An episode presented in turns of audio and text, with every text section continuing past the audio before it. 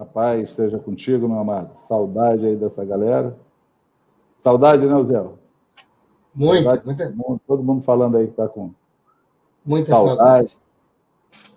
Todo mundo chegando. Vamos dando um.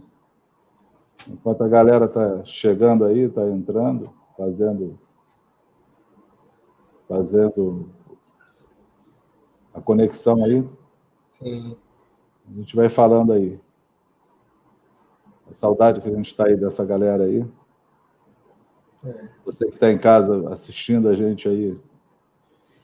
O tempo está encurtando para a gente poder estar tá junto de novo. Graças a Deus, daqui a pouco nós Em nome de Jesus. Estarmos juntos de maneira é, cuidadosa, né? Seguindo aí as normas aí da, governamentais para ninguém errar, mas essa semana a gente vai começar a avisar aí, falar pelos grupos, pelos, pelos vínculos, a gente vai começar a dar a direção aí. É bom estar tá aí. É bom estarmos juntos aqui e deixar registrada aí a saudade que nós estamos de todos. Muita saudade. É, o Ziel vai orar hoje, quem vai trazer a palavra é Luciano. Luciano está com a palavra guardada já tem um tempo. Aí, chegou aí o Luciano. Paz, amados. Saudade de vocês, todos vocês. É, Luciano está com a palavra aí na agulha, aí, querendo repartir com a gente. E chegou o dia dele, né? Amém. Tem umas três semanas aí, é bom, porque estava no azeite, então vai. deu, deu tempo de, de cozinhar bastante, né? vai, vai maturando esse tempo todo, é. né? A palavra, para poder abençoar o nosso coração. É. A minha oração é que o Espírito Santo fale contigo. A minha oração é que a palavra do Senhor venha ao encontro do teu coração em favor do Senhor, naquilo que Ele quer que cada um de nós façamos nesse tempo de hoje, que tudo que nós buscamos é a vontade do Pai, é a direção dele, a presença dele. É, sem dúvida. Como nos mover nesse caminho, né? O Zé vai dar uma, uma informação aí que alguns aí estão orando aí, estamos juntos em oração por, por conta da Suzane, né, filha do Zé, que ficou internada ontem. Não é Covid, está com uma pneumonia é, é, bacteriana, não é isso que fala? Sim, sim. Bacteriana, é uma bactéria. Nós vamos orar. Então, o Zé vai dar um informe aí de como estão tá as coisas, Zé. Sim. E aí tu ora, ora e vamos deixar o Lu seguir o caminho dele aí. Vamos ficar Amém. Amém. Aqui nos bastidores, aqui observando aqui o Luciano. Amém. Que resposta. É. Já sabe que se eu, se eu, tiver que parar aqui, eu vou, eu vou tomar puxão de orelha nos, nos bastidores, né? Bom dia. Isso aí. Amém. Vamos orar, mas antes de orar, na verdade, a gente, mais uma vez, né? A gente tomou uma sacudida aí, Suzane ontem foi internada com essa, com essa pneumonia, e segundo a, a médica que ela passou, as duas primeiras médicas, trouxe um, né, uma certa gravidade para esse tipo de pneumonia, que era uma, uma pneumonia bacteriana, e já tinha, de alguma forma, ido para o sangue, a urina, e aí a gente ficou bem, assim, confiante daquilo que Deus está fazendo, porque Ele sabe, está no controle. E mais uma vez, a gente sempre né, considera que a gente, a gente declara é, muitas coisas por fé, mas também por fé nós somos provados naquilo que a gente fala. Então, um tempo que eu creio que também não está sendo fácil, né? Ela, na verdade, foi transferida, foi internada, mas graças a Deus já foi para um um quarto, está sozinha num quarto, e a gente crê que muito em breve ela vai poder estar tá em casa por conta da bondade e misericórdia do Senhor que nos alcançou, né? Amém. E aí de nós, se não fosse bondade e misericórdia. Né? Então, é, a gente tem motivos para adorar a Deus, para louvar a Deus. Na verdade, nosso maior motivo vai ser sempre esse. Né? Ainda que vivendo algumas circunstâncias que, ainda que a gente chore por conta disso, o nosso motivo, a gente nunca vai deixar de ter motivo para louvar a Deus. A gente Amém. quer seguir fazendo isso. Né? Amém. E é claro também entregar ao Senhor esse tempo para quem está ouvindo, haja ouvidos para ouvir. Você não Amém. só escute aí, né? não só separe esse tempo para escutar, mas que você tenha o teu coração aberto para ouvir o que o Espírito diz à igreja. Né? E temos essa convicção, essa clareza de que somos igreja e está tendo que o Senhor está falando e, é claro, com o coração pronto para obedecer. Né? Então, vamos orar em nome de Jesus. Amém. Amém. Amém. Pai, nós bendizemos o teu nome, Senhor. Louvamos a ti que é digno de toda honra, de toda glória, Senhor, de todo louvor, de toda adoração, Senhor. E nós queremos, Senhor, entregar todo o nosso coração, seja a nossa boca, seja a nossa voz, Senhor, pronta para reconhecer tudo que tu és, porque tu és o Senhor. E nós confessamos o teu nome, Senhor, nesse dia e mais esse dia. Senhor, nós oramos a Ti e chamamos, Senhor, o Teu governo, Senhor. Nós oramos em nome de Jesus, venha a nós o Teu reino e seja feita a Tua vontade, Senhor, aqui na terra como é no céu, Senhor. Oramos, Senhor, convicto, Senhor, que os Teus ouvidos estão atentos, Senhor, para nos ouvir, Senhor, porque Tu mesmo declarou que Tu não está com os ouvidos agravados, Tu estás pronto para ouvir, Senhor. Então, nós falamos contigo, Senhor, nesse tempo, no início dessa noite. Fala conosco, Senhor. Se revela a nós, porque nós queremos. E ainda que nós não quiséssemos, ainda que houvesse um impedimento, Senhor, nós precisamos de Ti, precisamos te ouvir. Pai, em nome de Jesus, reveste o Luciano, Senhor, da Tua graça. Faz dele, Senhor, um homem intrépido na tua presença, Senhor. Que no abrir da boca dele, Senhor, nós possamos perceber, Senhor, a tua fala, a tua voz, Senhor, porque, Senhor, as ovelhas conhecem a voz do pastor, Senhor, e se submete, ouve, e nós clamamos a ti, Senhor, fala conosco. Pai, nós queremos te ouvir. Quero fazer menção, Senhor, da oração que se diz sempre faz, Senhor. Senhor, que ninguém possa se esquivar ou se esconder do confronto contigo, Senhor. No nome de Jesus. Que tu possa manifestar o teu reino, Senhor, que haja, Pai, no nome de Jesus, testemunhos vivos da tua presença, Senhor, desse tempo, Senhor, ainda que através desse processo, ainda que através desse sistema, Senhor, nós sabemos que Tu és um Deus de perto. Tu és de longe também, porque ainda que longe aos nossos olhos, Tu estás sempre perto. Tua palavra diz que perto está o Senhor daqueles que o invocam, daqueles que invocam o seu nome. Nós estamos aqui invocamos o nome do Senhor. Pai, te louvo, Senhor, porque tu tens guardado a vida da Suzane até aqui, Senhor.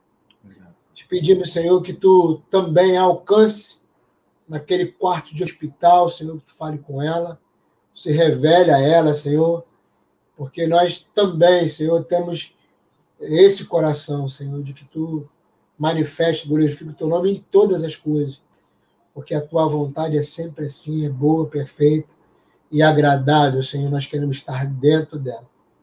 Pai, nós te agradecemos é, por tudo isso que, Pai, temos vivido acerca, Senhor, dessa estrutura.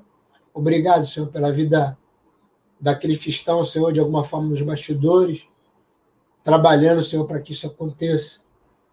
Que a tua graça, que a tua mão, Senhor, que haja uma porção tua também sobre a vida dos teus filhos. Nós oramos em nome de Jesus para que de fato, de verdade, Senhor, a tua vontade seja estabelecida no meio de nós e nesse tempo. Oramos assim, em nome de Jesus, para a glória do teu nome, Senhor. Amém. Amém. Amém. Amém. Que assim Amém. Seja. Que assim seja o nome de Jesus. Amém. Sim, amém. Amém. Vamos nós, né? Vamos lá. Seu microfone está mutado, José. Tirar ele do mute. Flavinho que mutou. Estava aqui ah, orando, ele me mutou aqui. Pra... Pode nem dizer o amém, né? Pode nem dizer o amém, né? Pode nem dizer o amém, porque a produção, a produção me cortou. Ah, a oração que a gente fez por eles. É. amém. Senhor te abençoe aí. Amém. Coloque a palavra nos teus lábios. Em nome de Jesus. Você seja um canal de bênção no mundo do Senhor. Amém. Amém. Amém. Amém, irmãos. Obrigado. Vamos nós. Eu vou. É, Flavinho, pode tirar a gente e deixar o Lucas. Eu confesso que estou assim, bem. Não acho que ansioso não é a palavra, né? É, é diferente. Bom, primeiro é diferente porque a gente está tá nessa nesse canal aqui, né, nesse meio de comunicação, e a gente não consegue observar aqueles que estão nos vendo, embora a gente saiba que tem muita, muita gente vendo a gente aí, né, assistindo a gente. É, mas eu quero tentar, segundo a graça de Deus, né, tentar dar continuidade naquela daquela última live que eu apareci lá, né, é, aos prantos. E eu queria retomar dali. Mas eu queria dar um, assim, uma breve, um breve resumo do que aconteceu dali para cá, né? É, a gente vinha numa, num, num, caminho com Deus, assim, de, de algumas estratégias, né? Eu dei o, me pediram o nome, né, dessa, dessa ministração, né? Qual o nome, qual o tema, qual o título? Ah, eu sou péssimo para isso, amados, eu sou terrível. Mas eu, assim, ou no momento de muita ousadia, ou no momento assim de, de muito lapso mental, eu falei, olha, coloca aí o, o caminho para o avivamento, né?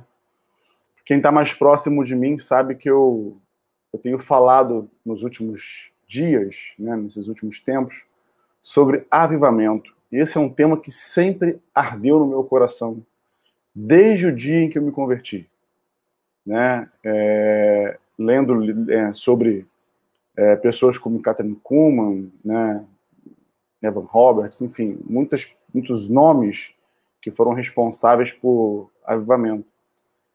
E nesses últimos tempos, mais precisamente aí nesse momento em que a gente vive, amados, esse tema ele voltou com muita força no meu coração, até que eu tive aquela aquela situação, né, é, na, na, última live, em que tá, em, naquele formato de tá eu e o Zé Cidinho juntos, o louvor juntos, né, antes da gente é, tá aí mais, mais isolado, segundo as recomendações das autoridades, né, é, eu, esse, eu tive aquele, aquele encontro assim com o Senhor e eu, eu me vi, né, olhei para mim mesmo e me vi diante de Deus assim em falta, distraído, né, bom, então eu vinha seguindo ali esse, essa, essa, essa direção de Deus, mas aí fui, fui infectado, né? Fui, tive Covid e fiquei mal, né?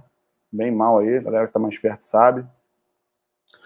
E, bom, na retomada, né, teve um hiato aí de pelo menos um mês, né, um mês de maio praticamente todo, né? É, e aí nessa retomada, é, Deus naquela época, nesse, nesse inteirinho, Deus colocou uma palavra no meu coração, colocou uma carga, um tema sobre avivamento. E desde então eu comecei então a vasculhar, né?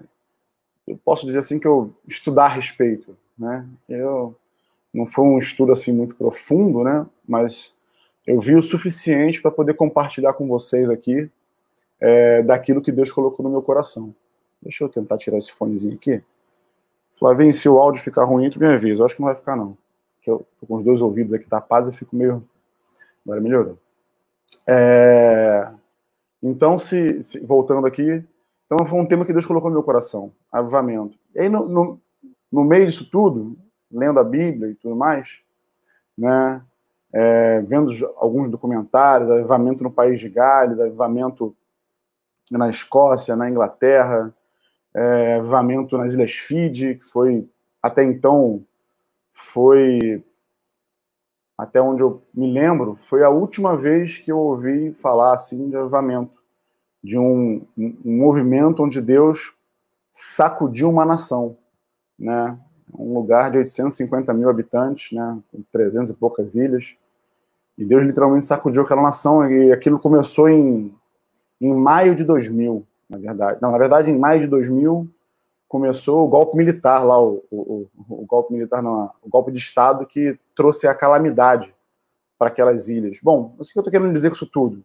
Eu estou querendo dizer que eu, eu fui chamado a atenção, eu parei para perceber que nesse tema que eu fui desenvolvendo, que eu acredito eu, que Deus foi colocando no meu coração, eu percebi que em todas, em todos, seja no avivamento lá em País de Gales em 1903, por exemplo, na Escócia em 1949, 1951, enfim, em todos os outros, em diferentes épocas, inclusive, agora, em, é, há 20 anos atrás, nas Ilhas Fiji, em todo, em todo movimento de avivamento, onde Deus se manifestou, onde houve grande poder de Deus, é, o lugar, a cidade, a nação, ele vivia uma, um sistema de calamidade, um sistema, é, é, é vivia um momento de, de ou de guerra, é, ou de é, vidas entregues a, a, a, a jogos, né, como era na época, né, ao, ao pecado de modo geral, o mundo estava um caos. O lugar onde aconteceu aquele momento estava um caos, né? E bom, muitos têm falado sobre esse momento que vivemos de pandemia, é algo extremamente novo, algo extremamente onde todo mundo está isolado, ninguém sabe como vai ser. Alguns perdem esperança, alguns não sabem onde depositar a esperança, alguns nem sabem o que essa palavra quer dizer nos dias de hoje, né? E é, alguns irmãos até vêm me perguntando, né, assim, né? Poxa, você crê que, né? Teve um irmão que me perguntou, você crê que esse é o, é o princípio das dores? Eu falei, poxa, quem me conhece aí mais de perto sabe que eu não sou uma pessoa escatológica, né? Eu não, eu, eu não paro para debater tempos, épocas e, e, e, momentos, né? Embora tenha a minha opinião a respeito. É, mas é a minha opinião, não é o que vai estar na Bíblia. Então, minha opinião é minha opinião. Né? Porém, eu tenho me, me, me, me concentrado numa coisa. Eu acredito que esse momento que vivemos é um momento ideal, é um momento perfeito, é um momento assim é, é, é primordial é, da igreja. Para a igreja trilhar um caminho é, após esse momento de avivamento, eu acredito que esse momento, claro, todo mundo fala, né? Poxa, a vida vai voltar ao normal, ah, mas é um novo normal. Enfim, muitos comentários. Eu não entro nesse aspecto. Eu quero trazer para você que está me ouvindo, irmão em Cristo, e se você não é irmão em Cristo, você não, não é cristão, não disse sim para Jesus, há, há oportunidade para você fazer isso. Eu quero dizer para você é, que está me ouvindo hoje, que é a igreja, que esse momento é extremamente oportuno para nós, para mim e para você, para que sejamos plenamente usados por Deus, para que sejamos é, é, é, é, usados por Ele nesse momento que vivemos. Parece até meio paradoxal, né? Parece que a gente está vivendo isolado. Eu estou fazendo uma live da minha casa, a gente não pode estar tá junto, enfim, embora a gente está aí é, progredindo para uma retomada de, de, de socialização, da, de uma vida mais, mais de como era antes né? Mas esse momento que vivemos é um momento atípico para todos nós, né? Esse ano tem sido atípico para todos nós. Mas eu queria relembrar vocês é, desse ano para nós como igreja. Quando eu falo nós, é, eu falo nós, igreja de Jacarepaguá, igreja no Quality, igreja nas casas, enfim, como você quiser chamar, nós, igreja, né? É, nós começamos o ano é, num retiro é, de carnaval lá em fevereiro, é, que foi assim um retiro sublime. Foi um retiro, um encontro onde o Espírito Santo se manifestou de maneira intensa, aonde eu percebi assim que Deus já dava indícios, já, já falando de que esse ano era um ano em que ele tinha algo para nós em específico, tá? Em específico, eu nem estou me referindo à igreja de um modo geral, nós específico. E isso ficou no meu coração. E aí quando a gente volta é, é, é, é, desse retiro, a gente já enfrenta um monte de guerra espiritual, né? É, é, e logo depois entra-se essa, essa situação. Quer dizer, antes disso teve a conversão de um, de um, de um rapaz, né? que, que para mim ficou muito marcado, muito detalhado esse momento. Eu, eu, tô, eu tô assim, exemplificando para poder chegar onde eu quero, onde eu quero, onde eu quero realmente entrar no assunto. Né? Mas eu quero falar de marcos, de, de, de situações que foram acontecendo que a gente não pode deixar de perceber por quê? Porque Deus ele vai nos mostrando com os marcos que ele vai estabelecendo, né? É um, um caminho, um rastro, uma trilha que a gente deve seguir para chegar nesse objetivo, para chegar nesse avivamento, vamos dizer assim. Né? Mas nós precisamos estar atentos. Então, é, é, é, houve a conversão de um jovem, é, e esse jovem, a maneira como ele se converteu, foi, me, me chamou, particularmente me chamou atenção. Por quê? Porque ninguém pregou para ele. Ninguém sentou com ele, explicou o evangelho, falou das quatro leis espirituais, ou falou. Não, ele veio falando que ele precisava mudar de vida. Ele veio falando que ele não estava mais satisfeito com a vida que ele tinha, né? E aí, por conta disso, né, Cidinho aproveitou, já que o peixe já estava é, fisgado nos olhos, só. Eu acho que ele nem puxou para o barco o peixe, o peixe pulou dentro do barco, como a gente fala, né? Então, isso para mim já denotou um sinal, ó, os peixes estão pulando. A pescaria vai ser abundante, né, nesse tempo. Mas nós precisamos estar atentos, atentos aos sinais que Deus vem dando para a sua igreja. E agora, quando eu falo igreja, me refiro de um modo geral. Por quê? Porque desde então, eu tenho percebido pastores, não só os nossos pastores, né? não me refiro apenas a Cidinho, ao Ziel, Franco, mas outros pastores de outras denominações, igreja, né? falando sobre esse tema, falando sobre esse tempo, falando sobre arrependimento, falando sobre humilhação, falando sobre buscar o Senhor, falando sobre vigiar, falando sobre orar. E esse tempo, como nunca, tem sido tempo que Deus tem dado para a sua igreja se preparar, buscar, para que após esse momento nós já estejamos com as nossas espadas afiadas, com a nossa armadura polida, com a nossa vida, o nossa, a nossa vida né, é, é objetivada em fazer a vontade dele, a direção dele, porque essa é a direção dele. Entende? É, enquanto o mundo prega um momento de isolamento, de, afast, de afastamento social, é, eu sei que nada, nada foge ao controle de Deus. Se nós estamos vivendo esse momento, irmãos, você pode ter certeza que Deus tem controle absoluto sobre ele. Sobre ele. Nada foge ao controle do nosso Senhor. Nada. Entende? E aí, eu não sei quantos ouviram a, a, a, o nosso JPA, o nosso programinha semanal, né? Que tem sido bem bacana, tenho curtido até, tem sido um desafio para mim, como é um desafio para mim falar aqui, como também um desafio falar da parte de Deus, né? é, mas tem sido bom. E na última quinta-feira, nós estivemos com a Renata falando, e o tema dela foi crescer para baixo, né? E aí, deixa eu falar para vocês, é, o que aconteceu de maneira unânime em todos esses avivamentos que eu, pelo menos, estudei. E cada vez que eu vou estudando, vendo vídeos, procurando, lendo a respeito, eu vou vendo que Deus, ele, ele ao longo do tempo, a gente fica muito preso à época bíblica, né? Então a gente é, vê das grandiosidades de Deus na Bíblia. Mas a gente acaba se esquecendo, ou não, não sendo tão relevante, é, as coisas que Deus tem feito da época bíblica até agora e Deus tem feito. Vocês ficariam maravilhados se vocês forem procurar aí e, e forem é, vendo, né, vendo vídeos, é, documentários, é, é, é fatos mesmo, é, históricos, né, daquilo que Deus fez, daquilo que Deus moveu, né.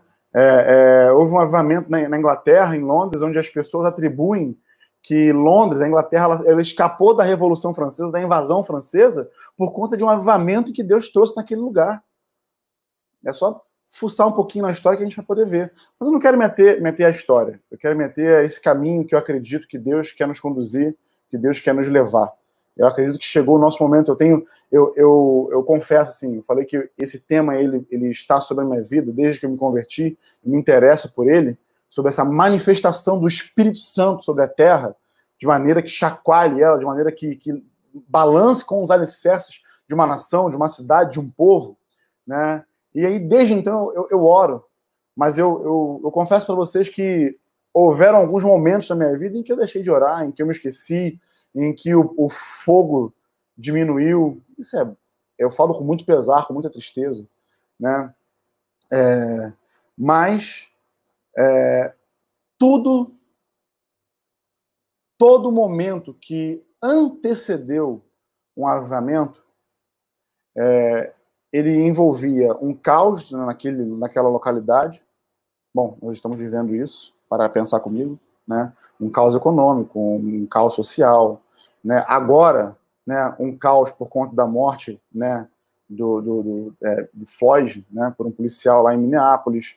Então, os Estados Unidos virou de ponta cabeça, e isso refletiu em alguns lugares do mundo.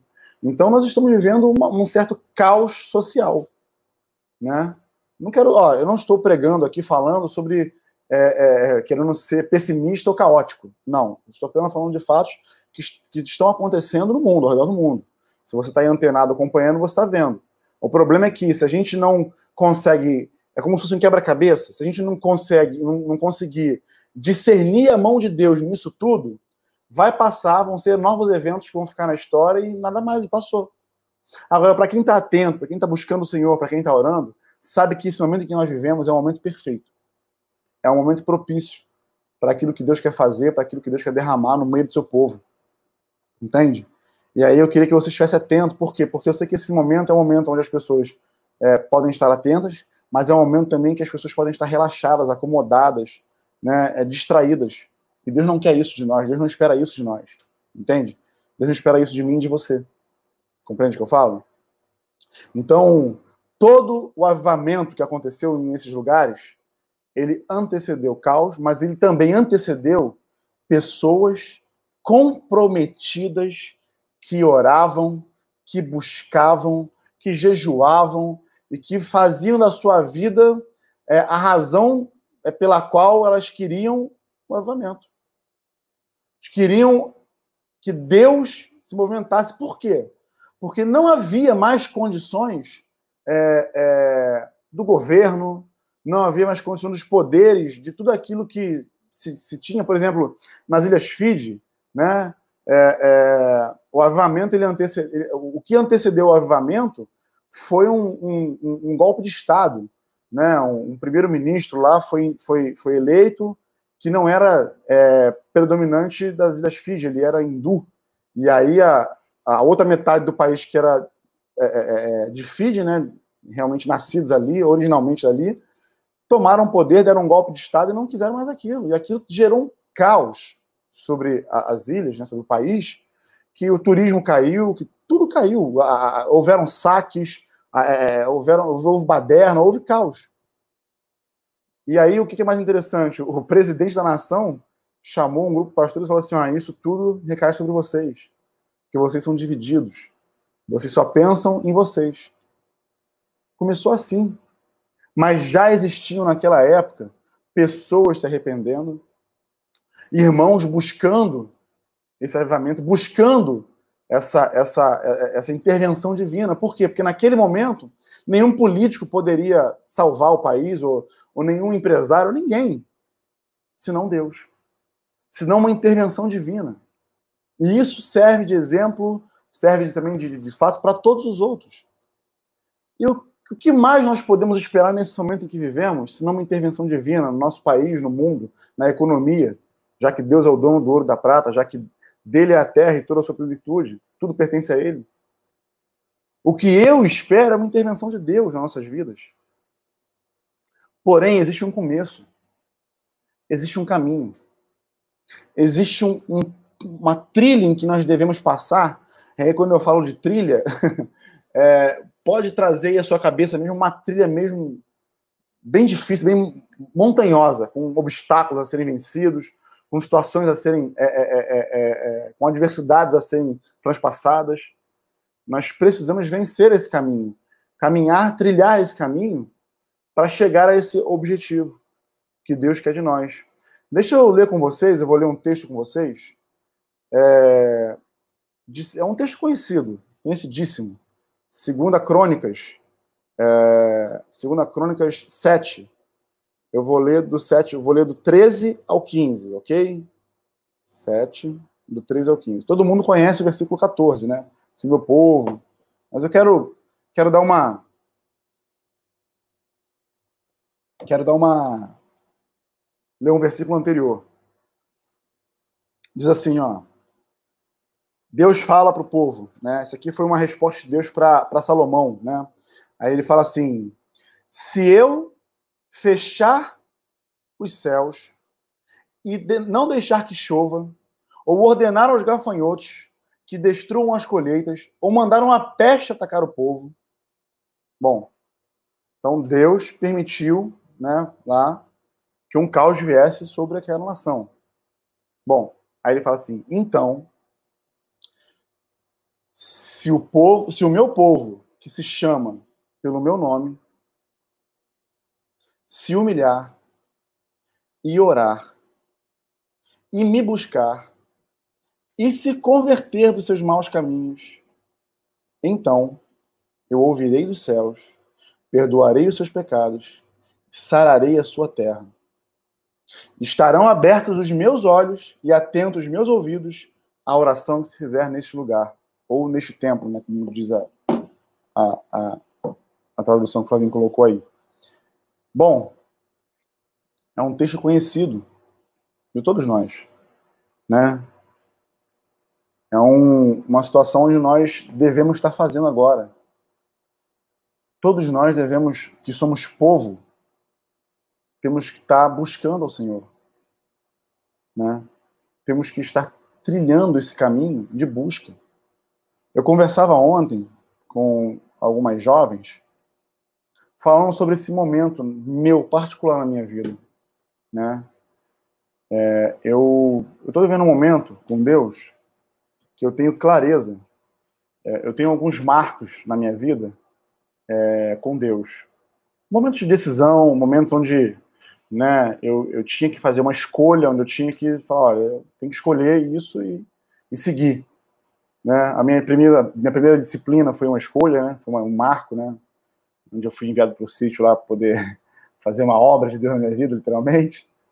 É, e tem outros marcos, né? É, escolher largar um trabalho secular e, ingressar na, naquilo que Deus me chamou, no chamado de Deus na minha vida, também foi um marco na minha vida. Né? Então eu tenho alguns marcos de Deus na minha vida. E eu, eu, eu percebo hoje, claramente, nitidamente, que eu estou diante de mais um marco a ser posto na minha vida, né? É, e eu preciso escolher, né? É, eu, eu acredito que Deus tem me chamado nesse momento para poder falar sobre essa, essa, esse assunto e começar a incendiar e, e ser uma, uma, vela acesa é, para que outras velas se acendam e procurem de fato despertar interesse, fome e sede de Deus aonde o teu desejo, a tua vontade pelo Senhor e por aqui, pela obra dele nessa terra, seja o que mais importe na sua vida. Aonde tudo que você faça, seja o teu trabalho, seja pastorear, né, seja cuidar da sua família, seja no, no bairro onde você mora, tudo o que você faça seja em prol e objetivado é, naquilo que Deus tem para tua vida. Entende? Então eu estou diante desse marco. Por que eu estou falando isso? Porque é, eu até mesmo doente, eu cheguei a compartilhar isso com alguns irmãos por live, né? Com febre, eu com febre lá falando, cheio, querendo assim, pô, estar tá junto de pessoas, embora infectado, mas eu queria estar perto de pessoas porque eu queria falar, eu queria falar daquilo que Deus tinha colocado no meu coração. Eu queria pregar o evangelho, eu queria anunciar Jesus para as pessoas, entende? E aí, depois que eu voltei, que eu me curei, que né, me recuperei e tudo mais, é, eu me vi preso, eu me vi assim, não podendo fazer isso por conta das limitações né, governamentais, por conta do isolamento social, por conta de uma série de coisas, né? É, e aí me vi assim, de novo, meio que distraído nas coisas, meio distante daquilo que Deus tem me chamado para poder fazer, e eu fiquei assim, de novo, em falta, né? Me sentindo mal com isso. E aí, de novo, graças a Deus, pela misericórdia do Senhor, graças a Deus, pela bondade dele, graças a Deus pelo amor dele, tá? ele me chamando de volta, ele me trazendo, olha, eu quero você nesse lugar. Obviamente, amados, é uma escolha. Eu quero você aqui. E quanto mais de Deus nós buscamos e temos, menos de nós nós teremos. Quero dizer com isso. Quero dizer que quanto mais você buscar o Senhor, menos a tua vontade vai prevalecer menos coisas desse mundo você vai querer. É, eu li no perfil de uma irmã, acho que foi da Keila, no WhatsApp, né? ela bota lá, nem sei de quem é essa frase, deve ser de alguém famoso, acho que deve ser C.S. Lewis, eu acho, não sei, depois me corrijam se estiver errado, fala assim, é, tudo que é, tudo que não é eterno é eternamente inútil, alguma coisa assim, né? É, por quê? Porque a nossa vida ela aponta para a eternidade, amados. A nossa vida não consiste no momento, nesse momento aqui e agora. O aqui e o agora, ele existe para que a gente possa determinar onde passaremos o resto das nossas vidas, a nossa eternidade. E certamente, certamente, é, o anseio de Deus como Pai é de fato tomar esse mundo para Ele. Né? Basta a gente é, é, é, é ver a Bíblia e, e ler lá um, um, versículo extremamente famoso, João 3,16, Deus amou o mundo de tal maneira que enviou seu Filho para que todo aquele que nele crê não pereça, mas tenha a vida eterna. Então a eternidade ela está plantada em nós, amados. Mas enquanto estamos aqui, o que devemos fazer? Tudo, devemos fazer tudo o que estiver ao nosso alcance, ao meu e ao teu alcance, para que o nome do Senhor seja engrandecido, para que o poder dele seja manifesto, para que as, para que as pessoas vejam e reconheçam e glorifiquem, e glorifiquem, desculpa, e glorifiquem a Deus que está nos céus. Esse é o objetivo. É o objetivo. Conversava com um jovem, também, é, anteontem, e ele falando sobre um grupo de outros jovens desviados e tudo mais, ele queria saber se, né, se era de repente era da vontade de Deus ele orar para estar tá, tá com esses jovens e tudo, estar tá perto.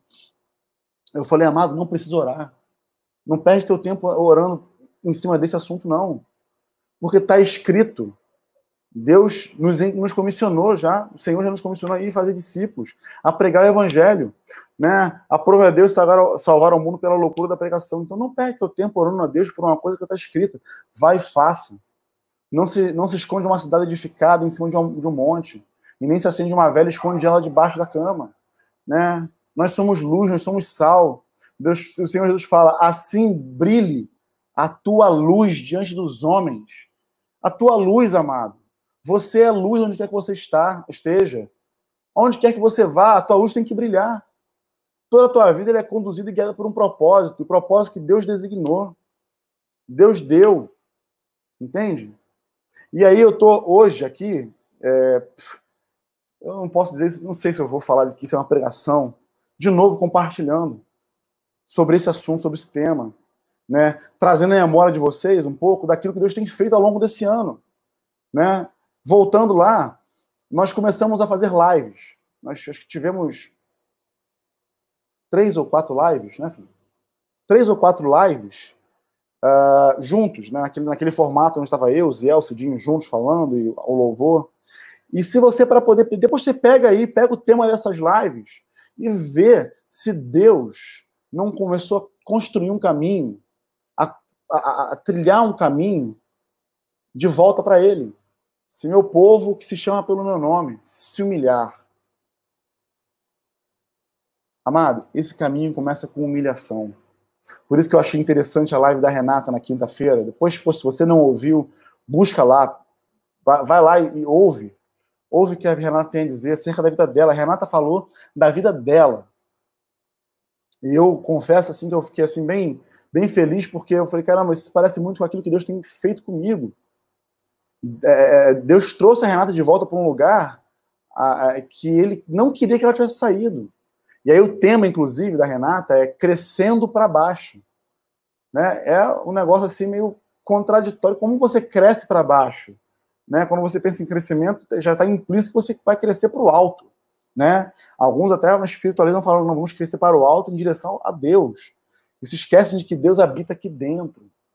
E que crescer para baixo, na verdade, é você crescer na sua humilhação com Deus. É crescer, é deixar que o teu ego morra perante Ele, para que Ele possa fazer a obra em você.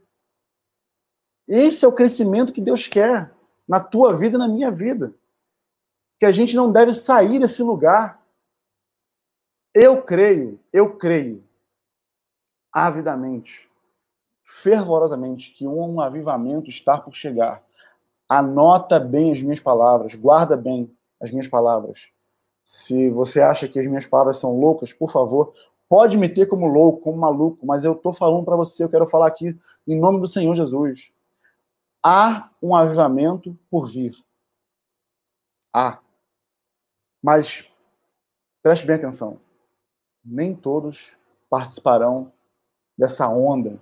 Nem todos participarão desse avivamento. Por quê? Porque justamente não estão vigilantes, não estão é, é, atentos para aquilo que Deus tem feito nesse tempo. Alguns pensam só para pensam assim, é, é, observando na verdade.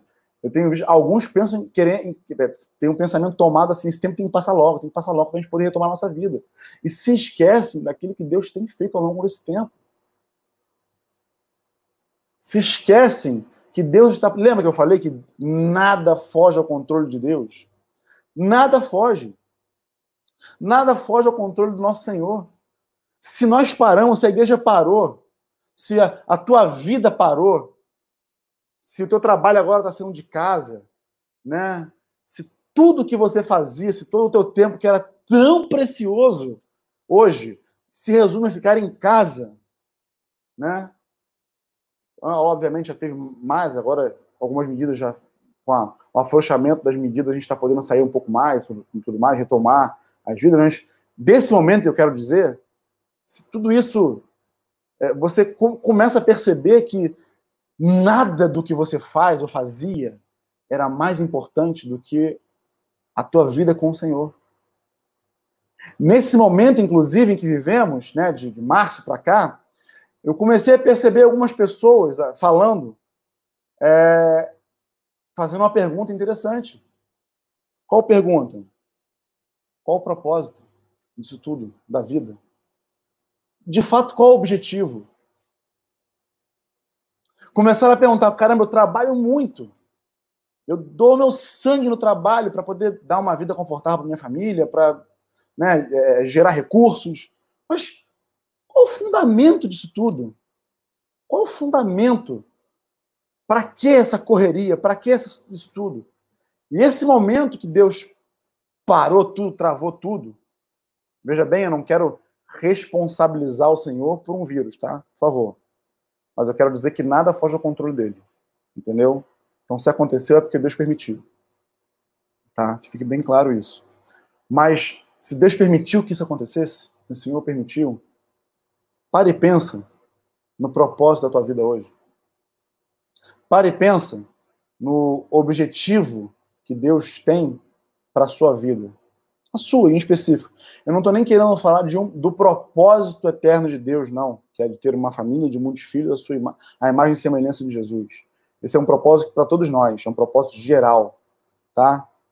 Eu estou querendo falar daquele propósito específico que Deus tem para a sua vida, individualmente, tá? Porque todos nós temos um, temos um plano que Deus tem escrito para nós de maneira individual. Cada um de nós é uma peça fundamental né, desse quebra-cabeças que Deus monta. Cada um de nós, o grande tecelão, né? Então, cada um de nós. E a tua parte? A minha parte? Até quando? Até quando a igreja vai ficar cocheando? Até quando a igreja vai ficar tropeçando entre dois pensamentos? Até quando nós vamos querer ficar vivendo de emoções? Poxa, o culto hoje foi, foi uma benção, muito bom, né? Mas passou a semana, você já nem se esquece, já nem se lembra mais de como foi o culto, já nem se lembra mais do que foi a pregação, porque você está habituado, né? Nós estamos habituados a um sistema onde domingo a gente se reúne, ou domingo a gente fala, como aqui agora. Mas e a tua vida no teu íntimo, com Deus, o teu tete a tete, a tua vida com o Senhor? Como fica? Como tem andado? Como tem andado? E aí, no meio dessa indagação toda, no meio desse, dessa barafunda toda que eu, que eu me encontrei, eu me achei em falta com Deus mesmo, desde aquela época, desde então. Né? É, é muito, muito engraçado, porque eu, eu vi no, nos documentários que eu vi sobre o avamento no País de Gales, é, diz que o Evan Roberts foi o o avalista responsável, né? Na verdade, vou, vou usar aqui as palavras da Renata, tá? Tá nos assistindo aí. É, ele na verdade foi o iPhone que Deus usou, né, que a Apple usou, né, é, para poder incendiar aquele país. E aí ele entra no, no, gabinete do pastor dele lá e ele se, de, se depara com uma, uma, uma, uma, uma, situação muito inusitada, porque ele vê o pastor dele ajoelhado no chão, né, de joelhos dobrados lá, buscando ao Senhor, falando a oração que o pastor dele fazia era assim: Senhor, dobra minha vida. Dobra minha vida, Senhor, dobra minha vida diante de ti. E ele disse que aquilo levou, levou ele a um profundo, a uma profunda reflexão, porque ele falou assim: se o meu pastor precisa ser dobrado, né? Precisa ser, né? Eu preciso o quê então? Eu preciso ser moído, né? Eu preciso ser. Meu Deus, né? Então, é, eu tenho buscado fazer esse tipo de oração com Deus. Eu tenho buscado, Senhor, me dobra. Me, me, me, eu quero estar rendido diante da tua vontade. Eu quero ir onde tu quer que tu me envies. Eu quero fazer aquilo que tu quer que eu faça.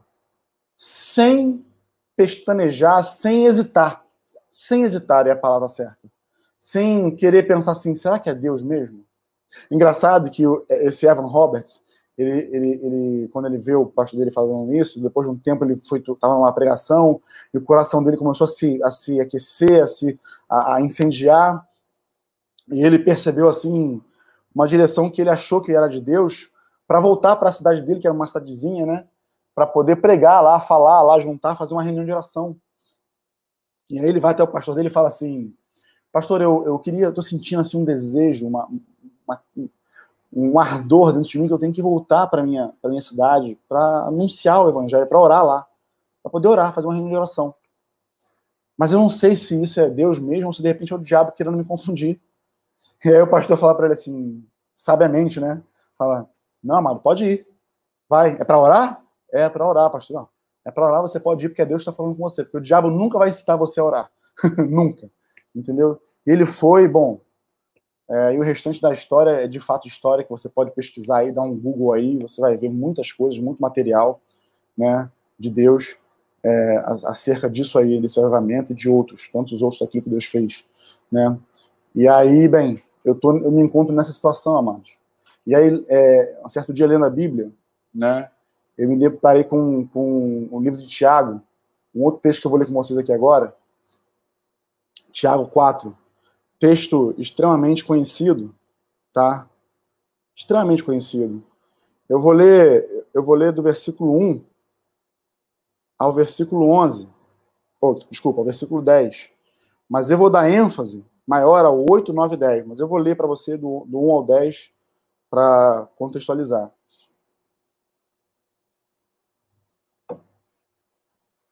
Diz assim, Tiago 1.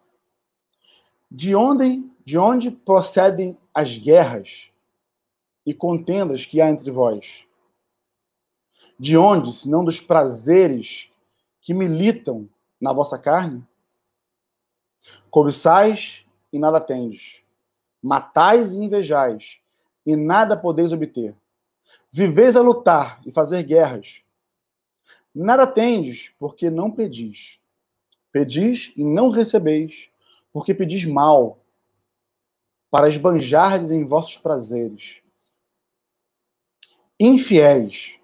Tem tradução que fala adúlteros, né? Mas é, é infiel se enquadra é, é, na tradução aqui correta, né? Infiéis. Não compreendeis que a amizade do mundo é inimiga de Deus? Aquele, pois, que quiser ser amigo do mundo, constitui-se inimigo de Deus. Ou supondes que em vão afirma a Escritura, é com ciúme que por nós anseia o Espírito, que ele fez habitar em nós? Antes, ele dá maior graça pelo que diz: Deus resiste aos soberbos, mas dá graça aos humildes. Sujeitai-vos, portanto, a Deus, mas resisti ao diabo, e ele fugirá de vós. Chegai-vos a Deus, e ele se chegará a vós outros. Purificai as mãos, pecadores, e vós que sois de ânimo dobre, limpai o coração. Afligi-vos, lamentai e chorai.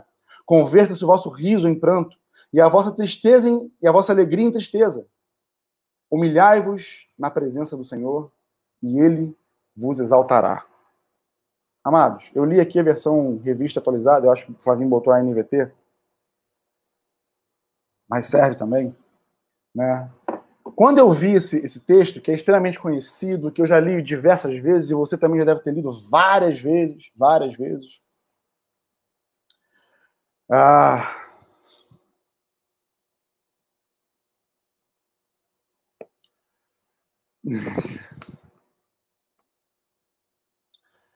Quando eu li esse capítulo, eu falei, meu Deus, olha aqui o caminho para o avivamento. Olha um caminho apontado para que a gente busque esse caminho de Deus, essa, esse poder de Deus, essa manifestação do Espírito Santo sobre as nossas vidas, sobre a vida da igreja, sobre a vida daqueles que estão à nossa volta, sobre a vida daqueles que você ora há tantos anos para que se convertam. É um caminho, eu quero destrinchar esse caminho com você. Eu falei que é da ênfase no versículo 8 ao 10, né? Mas Tiago ele já começa falando. Eu quero deixar uma coisa bem clara. Tiago aqui ele fala para judeus é, messianos, judeus, judeus que criam em Jesus, judeus convertidos, tá? Né? É, e aqui ele, ele, vem destrinchando, falando né, sobre a amizade com o mundo, sobre a inimizade com Deus, sobre pensamento dúbio, sobre pensamento duplo, né, sobre duplo ânimo, né? Ele fala aqui, ó, versículo 6, ele fala: "Antes ele dá maior graça, pelo que Deus, pelo que diz, Deus resiste aos soberbos, mas dá graça aos humildes."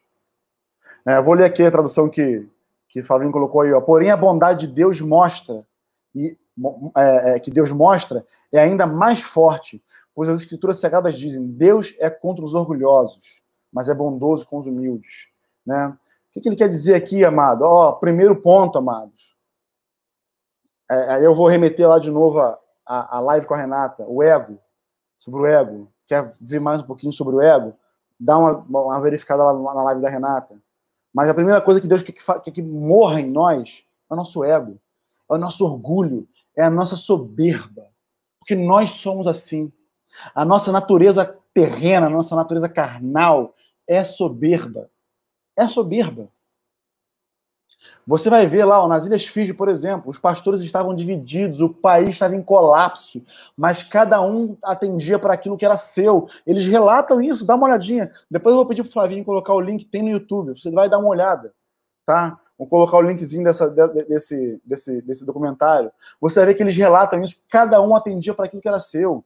Os assembleanos, os metodistas, os wesleyanianos, enfim, os presbiterianos, cada denominação era preocupada consigo mesmo. E um povo dividido, e a gente sabe que a divisão no meio de Deus, no, no, diante, do povo de Deus, ela não vai subsistir. Jesus mesmo falou isso, uma, uma casa dividida ela não, não subsiste. Quando fez referência lá, quando disseram que ele estava expulsando Beuzebu por Beuzebu, enfim, demônio por Beuzebu, entendeu? Uma casa dividida, ela não prospera. Meu Deus do céu, que povo dividido é esse nosso, amados? Que povo soberbo nós temos sido ao longo do tempo, acreditando que nós somos detentores da verdade absoluta, quando nós não somos. O homem é um ser soberbo. Ó, o Flavinho colocou no linkzinho dos comentários para vocês, aí depois vocês clicam aí para poder ver. Mas que, como nós somos arrogantes, como a nossa natureza é arrogante, amados. Como eu sou arrogante. Como eu sou soberbo. Nós temos que parar com isso. Nós somos apenas. Nós somos apenas instrumentos na mão de Deus, amados. A Renata falava lá da Apple, do iPhone, eu me lembrava de um exemplo que o Cidinho fala, sempre fala. Ele fala: uma faca não pode dizer para o açougueiro, nossa, que belo bife nós cortamos. A faca foi só um instrumento usado. Se o açougueiro resolver cortar a carne com, com uma faca, com, com, com, uma colher lá e destrinchar a carne com a colher ou com um garfo, ele substituiu a ferramenta. Pode não ser a ferramenta mais adequada. Mas se for a ferramenta em que, que o açougueiro tiver disponível, se a faca não quiser ser usada, se a faca se recusar a ser amolada, a ser afiada, ele vai usar o garfo, ele vai usar uma colher, ele vai usar o que tiver. Porque ele é o açougueiro, ele domina aquilo. O Senhor é o supremo açougueiro, amados, para cortar essa carne. E essa carne que nós temos que cortar é a obra que ele tem para nós. Entende isso uma vez por todas, amado. Você não foi criado para viver no seu mundinho. Nós não fomos criados para viver no nosso mundo. Existe um reino que nós pregamos. Existe um reino que nós anunciamos. Desse reino nós somos apenas súditos e servos. E ele é o rei, o rei Jesus. Nós precisamos nos humilhar. Nós precisamos nos render. E você vai ver que em todos esses documentários aí, que depois eu vou colocar para vocês aí ao longo do tempo, vocês me peçam no particular, você vai ver que existia alguém comprometido com Deus, orando, buscando, clamando, porque sabia que a solução não viria de um presidente, que a solução não viria de um, de um super-herói é, moldado pela sociedade. Não viria, não viria. A solução só, poder, só poderia vir de um lugar. Na verdade, a solução só poderia vir de, de alguém. E esse alguém é Deus, que tem todo o poder. Amados, nós precisamos sair da, da, da nossa caverna e buscar o Senhor. Nós precisamos de fato, nós precisamos ser de fato igreja. Nós precisamos ser de fato eclésia. Nós precisamos ser de fato chamados para fora. Esse é o significado da palavra igreja. E essa palavra foi encontrada pela primeira vez quando Pedro Lá tem aquela revelação de quem Jesus era, de quem Jesus é. Quem você, quem dizem os homens que eu sou? Jesus faz uma pergunta para os discípulos. Bom, uns dizem que tu é Elias, outros dizem que tu é, sei lá, João Batista, outros dizem que tu é um dos profetas. Ah, tudo bem. Vamos dizer que Jesus falando, né? Bom, que a multidão fala, tá tudo bem, eles podem pensar. Mas e vocês? E vocês que andam comigo de perto? E vocês que veem de perto tudo aquilo que eu faço, e vocês que me veem me retirando em secreto para poder orar, e vocês que veem tudo aquilo que eu tenho realizado de perto, desfrutam de um relacionamento mais íntimo, que ninguém mais além de vocês vivem. E vocês? Quem dizem que eu sou? Aí Pedro, Pedrão, amo Pedro. Tu és o Cristo, o Filho de Deus vivo. Amados, olha, deixa eu só dar uma nota aqui. Esses versículos eles não estão aí aparecendo, porque isso tudo aqui é, é no improviso, não tem esboço, não tem nada. Tem a carga, eu passei aqui esses dois textos para o Flávio, para ele poder espelhar para vocês, e, mas o, o que está vindo aqui agora é, é, o Senhor e vamos que vamos, tá? Então, fica tranquilo. não culpa a produção, não, tá bom? mas vamos lá. É, quem vocês dizem que eu sou? E aí, Pedro, tu és o Cristo, Filho de Deus vivo? Bem-aventurado és, Simão Barjonas, porque não foi nem carne e nem sangue que te revelou isso. Ou seja, não há a menor possibilidade de, com o nosso intelecto, com a nossa inteligência, nós sermos revelados de que Jesus era o Filho do Deus vivo. Isso só se vem por revelação, isso só se vem por Espírito, só, só vem de maneira espiritual. Isso só, só pode ser gerado através de uma comunhão com o Espírito de Deus. Nada mais. Não importa o quão inteligente você seja, não importa o quão esperto e sagaz você seja, não importa. Isso é algo que só se acessa espiritualmente. E Pedro, nessa hora, foi revelado. Tu és o Cristo, Filho do Deus Altíssimo, Deus vivo, né? E aí ele fala, bom, bem-aventurado, tu, é, tu, és Pedro, né? Depois que ele fala que tu não foi nem carne nem sangue revelou, ele fala, tu és Pedro. E sobre esta pedra, sobre esta rocha, eu vou edificar, eu vou fundamentar, eu vou solidificar a minha igreja. E as portas do inferno não prevalecerão sobre ela. Existe algum mal entendido às vezes, sobre esse versículo, porque dá a impressão de que. Já, já encontrei algumas pessoas me falando sobre esse versículo de que o inferno não viria invadir a igreja. Foi, oh, amado. a igreja não é estática. A igreja ela não é, é, é, é, é fixa. A igreja ela se move, ela anda, ela tem pernas, ela tem boca, ela tem mão, ela fala. Ela é poderosa. Entende? E a, o que Jesus está falando é que as portas do inferno não poderão prevalecer contra eu e você, contra nós que somos a igreja dele, que estamos bem fundamentados, que estamos bem, bem aparamentados, que estamos bem solidificados nessa rocha que é Jesus. Aí o textinho para vocês aí. Pode passar no texto, tá, Flavinho? Se quiser aí. Entendeu? Jesus falou sobre isso, amados. Nós iríamos até as portas do inferno e saquearíamos tudo aquilo que o diabo tem feito, todas as obras que o diabo tem aprontado. Nós, eu e você, enfiaríamos os pés nessas portas, arrombaríamos ela e saquearíamos tudo que está lá, porque não pertence a ele. Amém? Não pertence a ele. Pertence ao Senhor. Pertence a Jesus. Amém? Pertence a ele. Já passou da hora de nós sermos eclésia. Já passou da hora de nós sermos chamados para fora. Tanto para fora, quando eu quero dizer para fora, para fora do, das paredes físicas, mas também já passou do tempo, amado, de você ser chamado para fora de você mesmo. Para fora, porque se nós somos templo do Espírito Santo, se nós somos igreja, né?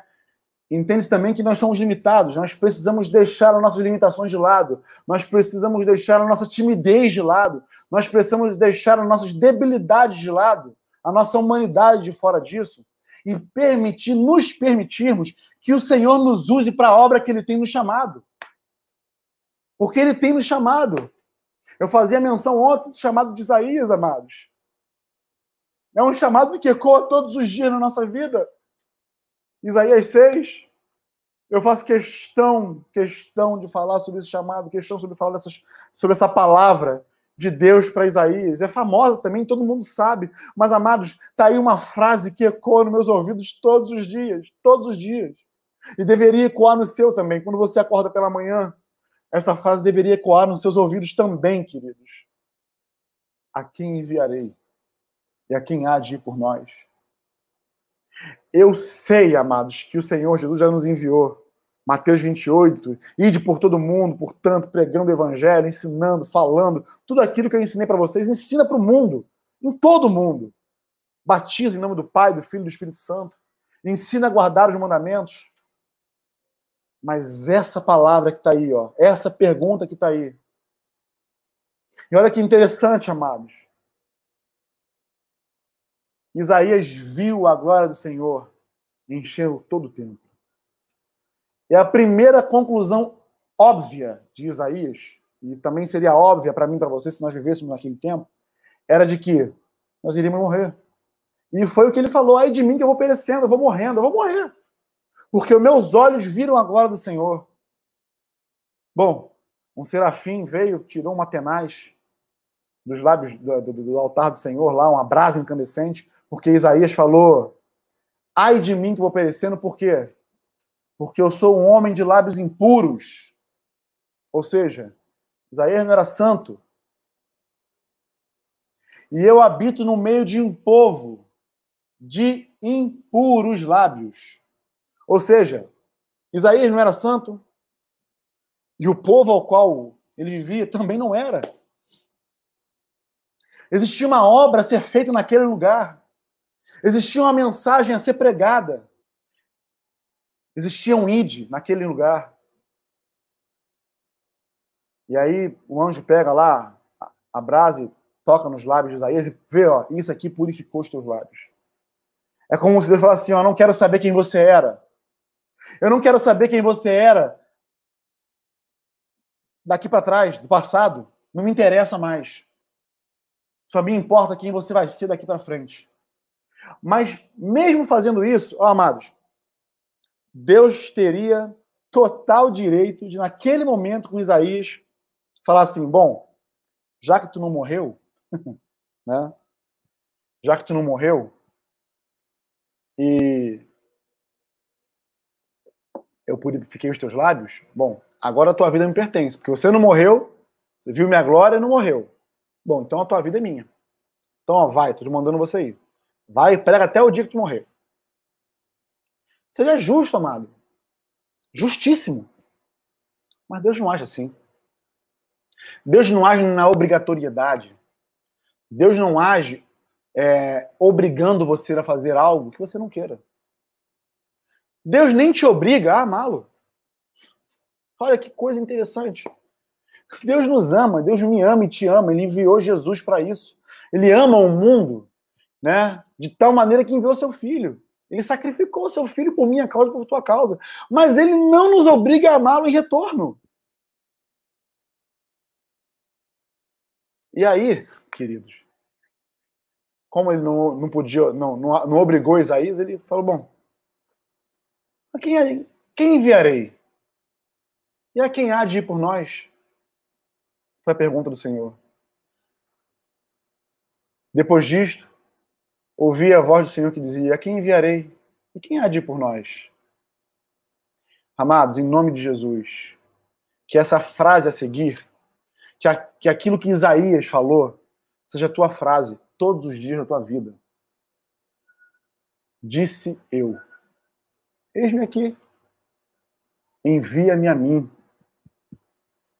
Eu posso imaginar, eu não sei se foi assim, eu não posso dizer que foi assim, mas eu, a minha, a minha mente, a minha imagem aqui, eu, eu só posso imaginar Isaías assim, ó, eu, eu, me envia. Não faz sentido você enviar outro. Senão a mim, me envia, eu vou. Envia-me a mim. Ardendo, queimando por dentro, para poder ir pregar a palavra que o Senhor tinha ordenado a ele. Amados, esse ardor, esse fulgor, essa brasa viva, ela tem que estar ardendo dentro de mim, dentro de você o tempo todo, querido. Para que nós possamos ir e fazer aquilo que o Senhor nos ordenou a fazer. No nome de Jesus. No nome de Jesus, amado. Voltando para Tiago aqui. Ele fala assim: no versículo 8. Bom, primeira coisa que nós percebemos é que o soberbo e o orgulhoso não tem lugar com Deus. Não tem. Não tem para onde o teu orgulho te levar para. Não vai. Teu orgulho e tua soberba não te levam para lugar nenhum. O meu orgulho e a minha soberba não me levam a lugar nenhum. Nenhum. Não me leva. Então, qual é a condição, amados? Humilhação. Porque Deus dá graça aos humildes. Mas aos soberbos ele resiste o tempo todo. O tempo todo. E aí no versículo 8, Tiago fala assim: Chegai-vos a Deus, e ele se achegará a vós outros. Bom, primeiro verbo, se achegar. Nós temos que ter uma atitude de nos achegarmos a Deus. Nós temos que ter a ação de chegar para perto dele. Mas lembre-se de uma coisa: quanto mais perto de Deus você chega, menos de você você tem. Menos do teu orgulho, menos da tua altivez, menos dos teus desejos, menos, menos, menos, menos, menos. Mas cá para nós também, né? Aqui entre eu e você, não conta para ninguém, não. O que mais eu poderia querer tendo esse Senhor comigo? Que mais eu poderia querer estando preenchido, sendo saciado da fome que eu tenho de Deus e Ele me saciando dessa fome cada vez mais? O que eu posso pedir a Deus é que eu seja, que eu jamais seja saciado, inclusive, que é que cada vez que Ele preencher essa fome, eu possa cada vez mais estar faminto que cada vez mais que ele matar a minha sede, eu possa cada vez mais estar sedento. Esse é o meu desejo. Esse é o meu anseio, amados, de estar com ele. Eu queria poder, no nome de Jesus, estar olhando na, no, na face de cada um de vocês e poder falar isso de perto. Eu creio que vou ter essa oportunidade. Mas eu quero já preparar o teu coração, eu quero te alertar, eu quero te trazer a consciência daquilo que Deus quer hoje para mim e para você nesse momento.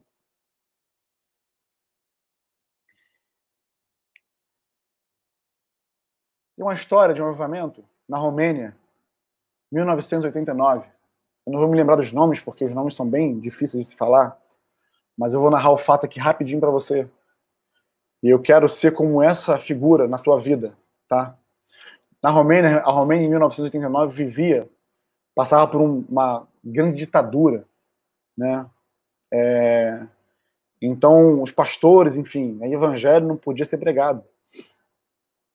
E aí a, a polícia chegou com uma com, com, com, um pelotão lá, um batalhão, sei lá, chegou lá com uma força policial para poder expulsar um determinado pastor de uma cidade. Eles iam expulsá-lo da cidade, expulsá-lo, porque o evangelho não poderia ser pregado lá. E aí ele, ele era pastor de uma congregação relativamente pequena, né?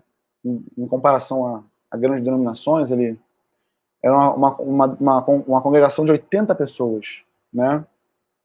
E, bom, os, os irmãos ouvindo isso se juntaram e fizeram um cerco na casa daquele pastor, enfrentando a polícia. E aí. Era de noite, estava escuro. E aí, quando a polícia viu aquele cerco, foi chamar reforço, porque não tinha como enfrentar aqueles irmãos, né? Eles tinham um maior número. E nesse tempo que a polícia foi achar reforço, outros irmãos de outras denominações é, ouviram dizer sobre o que estava acontecendo, e aí eles vieram também. Quando chegou a polícia com reforço, o número de pessoas ainda era maior. Né?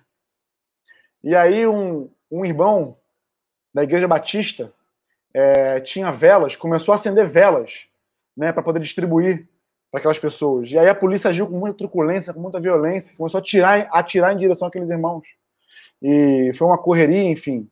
Né? E esse irmão ele foi alvejado por um tiro na perna, né? E aí tiveram que correr com ele para o hospital. Ele perdeu essa perna, foi amputada a perna dele, né? E nesse interim também uma irmã da Assembleia de Deus começou a gritar que Deus existe, Deus existe, Ele existe, liberdade, liberdade, liberdade, né? E bom, em dez dias foi um avivamento de 10 dias naquele lugar, naquele país. Em 10 dias, aquele governo tirano caiu e a Romênia se viu livre daquele governo. Né? Por quê? Porque o movimento ele se alastrou pelo país e agora todos os irmãos daquele país se juntaram, proclamando: Deus existe. Deus existe. Liberdade. Liberdade. Talvez esse, essa situação ela não seja não se encaixe com o nosso país. A gente vive uma liberdade religiosa muito grande aqui, e talvez aí você não tenha nem essa necessidade. Né? Claro, não vamos comparar realidades, mas eu quero te dizer aquilo que Deus fez. E eu quero dizer o relato desse irmão da Igreja Batista, porque ele foi entrevistado no hospital depois de ter a perna amputada. Uma repórter perguntou: Você se arrepende? É, agora que você perdeu a sua perna, você se arrepende de ter, de ter feito isso? Ele fala: Não. Ela fala: Mas você perdeu uma perna. Né? Ele fala assim: Mas fui eu quem acendeu a primeira vela. Eu quero hoje, no nome de Jesus, amados, poder acender uma vela na tua vida, para que você incendeie aonde quer que você esteja, onde quer que você esteja nesse momento. Que você seja uma vela, que você seja luz e que a tua luz brilhe diante dos homens. No nome de Jesus, porque nós temos uma obra a realizar. Nós somos o exército de Deus sobre essa terra, amados. E ele conta conosco, ele conta comigo, ele conta contigo para poder realizar a tarefa dele. Ele me escolheu e te escolheu para poder fazer a vontade dele nessa terra. Por que, que a gente está perdendo tempo com coisas que não dizem respeito, que não são concernentes ao reino dele? Por que, amados? Nós somos capazes nessa quarentena de maratonar uma, uma série de Netflix, mas não somos capazes de maratonar o Novo Testamento da Bíblia? Não somos capazes de maratonar um livro ou os evangelhos. Não somos capazes. Por quê, amados? A voz que clama no deserto está dizendo: prepare o caminho do Senhor, eu quero me manifestar. O Espírito de Deus quer se manifestar no nosso meio com um braço forte, com evidências irrefutáveis de que Ele é o Senhor. Ele quer usar a minha vida e a tua vida para isso. Quem sabe eu não estou falando aqui agora para um novo Oral Roberts, um Evan Roberts. Quem sabe um novo é, é, John Wesley não está me ouvindo? Quem sabe um novo Charles Finney está me ouvindo? Quem vai saber? Eu quero ser a primeira vela acesa, se for o caso. E em nome de Jesus, em nome de Jesus, não leva isso. Eu, eu falo isso com muita humilhação diante de Deus, com muita com muito temor e tremor diante do Senhor. Mas veja bem, amados, eu estou diante de uma diante de um marco na minha vida. Eu estou diante de uma situação na minha vida que eu não posso recuar mais. Eu estou diante de uma, de uma situação à minha frente em que eu acredito piamente que Deus tem me chamado para isso. Eu não sei como ele vai fazer, sinceramente, mas eu quero muito. E eu não quero fazer sozinho. Eu quero você do meu lado. Eu quero você ombro a ombro comigo, realizando tudo aquilo que Deus tem para nós nesses dias. Eu quero você não só realizando, eu quero você buscando, porque esse é o anseio de Deus para mim para você. Mas a primeira coisa que nós temos que fazer, queridos, é nos achegar a Deus. É preciso nos achegar, é preciso uma, uma ação nossa. Jesus chama o homem no querer. Ele faz uma pergunta: quem quer vir após mim? Quem? Você quer? Se você quer, amados, se vocês querem, levantou a mão, eu quero. Então, negue-te a ti mesmo. Tome a tua cruz e siga-me. Então, quando nós falamos assim, eu quero, Senhor Jesus, andar após ti. Andar após, quem quer vir após mim é assim: Jesus está se fazendo a trilha. Ele está fazendo o caminho. Ele é o caminho. Então, quando Jesus começa a trilhar esse caminho, e esse caminho, amados, é um caminho de cruz, é um caminho onde nós temos que subir um monte chamado Monte, é, é, o Gólgota, é o monte da, é o monte da caveira lá, é para a morte. Jesus nos chama para uma morte, amados. Que ele morreu. Ele morreu por nós. E hoje nós morremos por ele. De que maneira? É uma morte física? É uma morte onde eu vou realmente morrer? Não. É uma morte para o nosso ego. É uma morte para o nosso orgulho. É a morte pela nossa soberba. É a morte para os nossos desejos que são maiores que os nossos desejos por Deus. Essa é a morte, essa é a cruz que Deus quer, que o Senhor quer que nós carreguemos. É nesse sentido que o Senhor quer que nós caminhemos. Não dá para viver uma vida e querer agradar a dois senhores. Eu nem, me, nem quero me referir ao dinheiro e a Deus, não. É, eu vou pegar carona nesse versículo dos dois senhores que nos fala, mas para falar assim para você, não dá para você querer se agradar e agradar a Deus. Não tem como. Eu falava ontem com essas jovens, essas meninas, é, não, não, precisa você querer fazer, querer se desviar e aí fazer a vontade do diabo, vamos dizer assim, né? Vamos lá, ah, agora o cara é ímpio, se desviou, nossa, tá entregue. Não, não precisa não. Você pode ser um crente e, e realizar a sua vontade. E aí, se você realiza a sua vontade como crente, você já se afastou da vontade de Deus para a tua vida, amado. Então nota que você não precisa de muito para se para se sabotar. Você não precisa de muita coisa para deixar de lado aquilo que Deus tem para você. Basta você dar vazão, basta você dar, dar sequência à tua vontade, à tua vida, aos seus planos. Que você já vai estar longe da vontade de Deus. Amados, em nome de Jesus, o caminho que o Senhor tem para nós é um caminho bom, excelente, porque a vontade dele é boa, perfeita e agradável. Mas isso não quer dizer que vai ser boa, perfeita e agradável para a tua carne, porque a tua carne nunca vai se converter. Preste atenção no que eu estou te falando. Os desejos nunca vão morrer na tua carne. Nunca. Por isso que eu fazer morrer a vontade terrena. Ou seja, é, ó, é o que Paulo fala. O bem que eu quero fazer, esse eu não faço, mas o mal que eu não quero fazer, esse sim eu faço. Miserável homem que sou, quem vai me livrar desse corpo, do corpo dessa morte? Porque Paulo, quando fala isso, ele se sentia preso a um corpo terreno, a um corpo material, carnal, que era corrompido pelo pecado. Mas graças a Deus, por Jesus Cristo. Graças a Deus por esse caminho que ele nos, nos deu. Porque toda vez agora que eu pecar, eu posso fazer um caminho de volta, eu posso confessar. Olha, eu assisti pornografia. Olha, eu adulterei. Olha, eu, eu, eu desejei o mal daquela pessoa, eu quis matar aquela pessoa. Enfim, seja lá o caminho, seja lá o pecado que for, nós temos caminho de volta, porque nós agora temos um advogado diante de Deus, que é Jesus Cristo. Então, para isso, a nossa vida deve permanecer na luz, nós devemos andar na luz em todo o tempo. Não devemos andar em trevas, amados. A, a época das trevas acabou na nossa vida. Nós temos uma vida com Cristo. Uma vida com Cristo é uma vida de luz. Amém?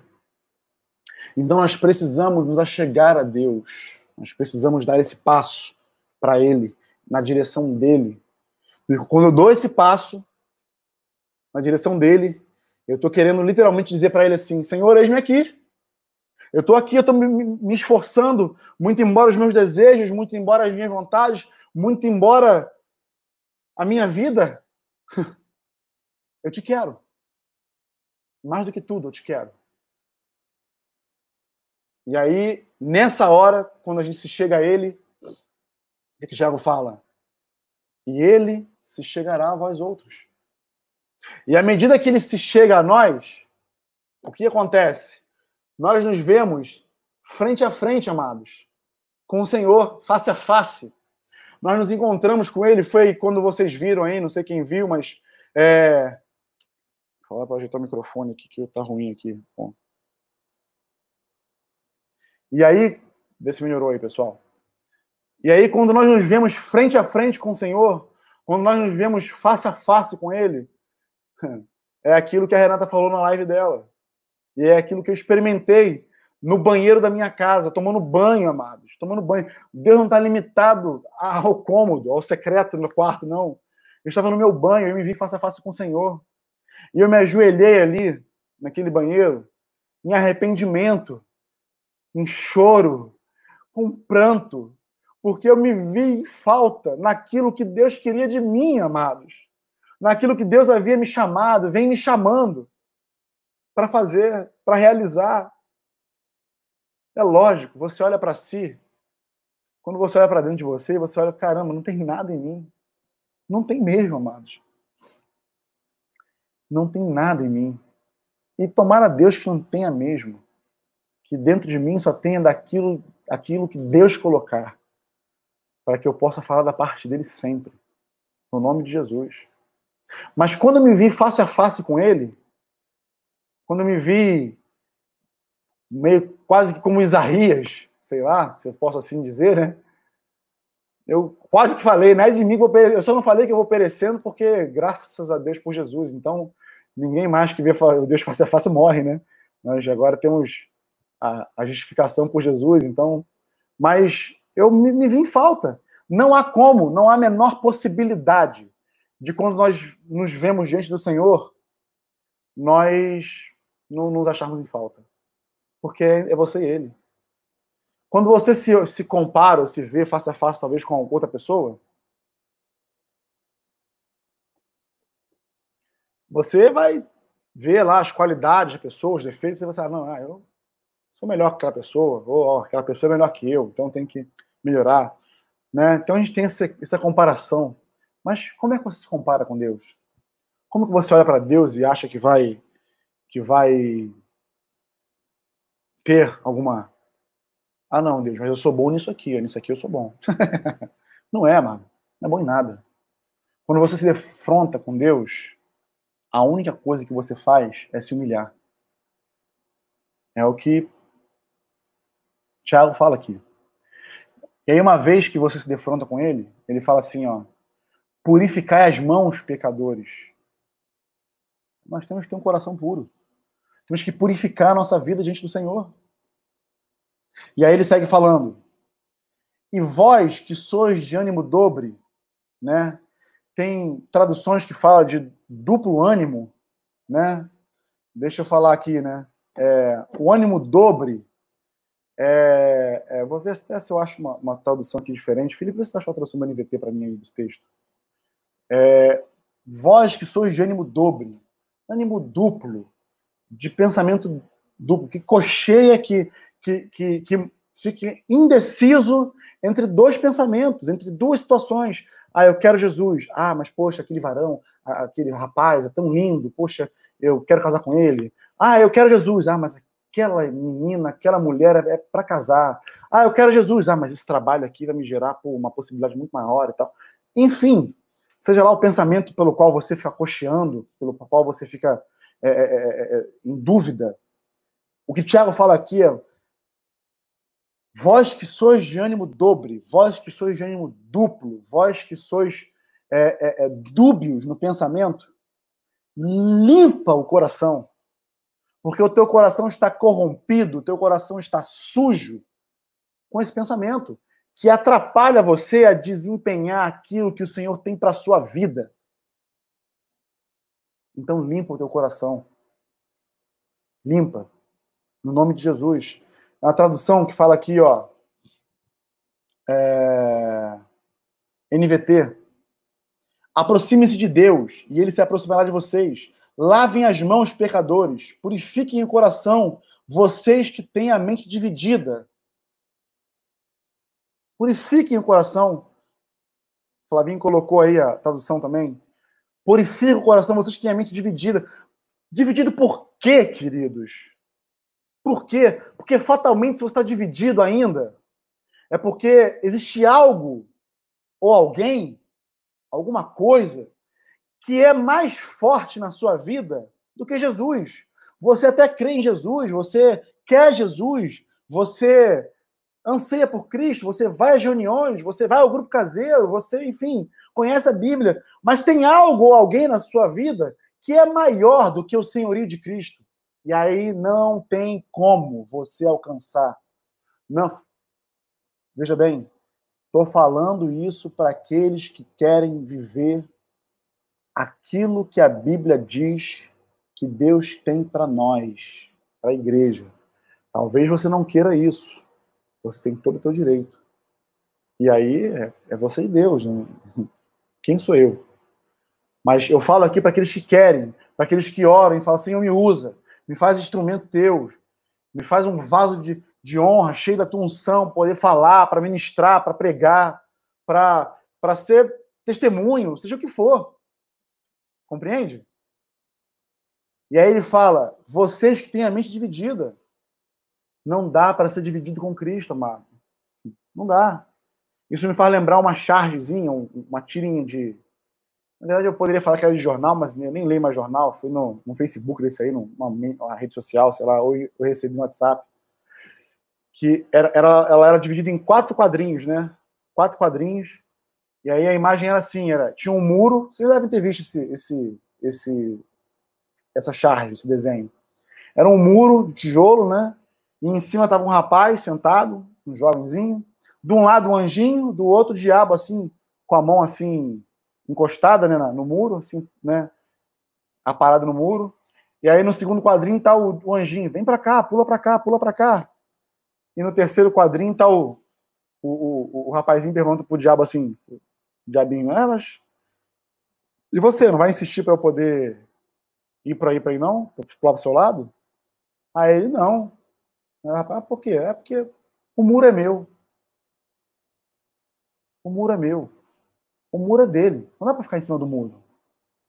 É simplesmente por isso que Jesus fala assim: quem é, comigo, quem é, quem é com, comigo, quem é, quem é por nós, não é contra nós. Quem comigo não ajunta, espalha. Ou é ou não é. Como diria nosso pastor presidente aí, né? O bola búlica. É, é assim, é, é definitivo o negócio. Entende? Bom, uma vez que você limpou o teu coração dessa divisão, ele segue falando aqui que foi, eu, foi a pergunta que eu fiz para Deus. Né? Ele fala no versículo 9: Afligi-vos, lamentai e chorai. Converta-se o vosso riso em pranto e a vossa alegria em tristeza. Eu falei, meu Deus, Senhor, tu... por quê? Por que, uma pessoa que está alegre, que é, pode estar alegre, inclusive, no Senhor, tem que.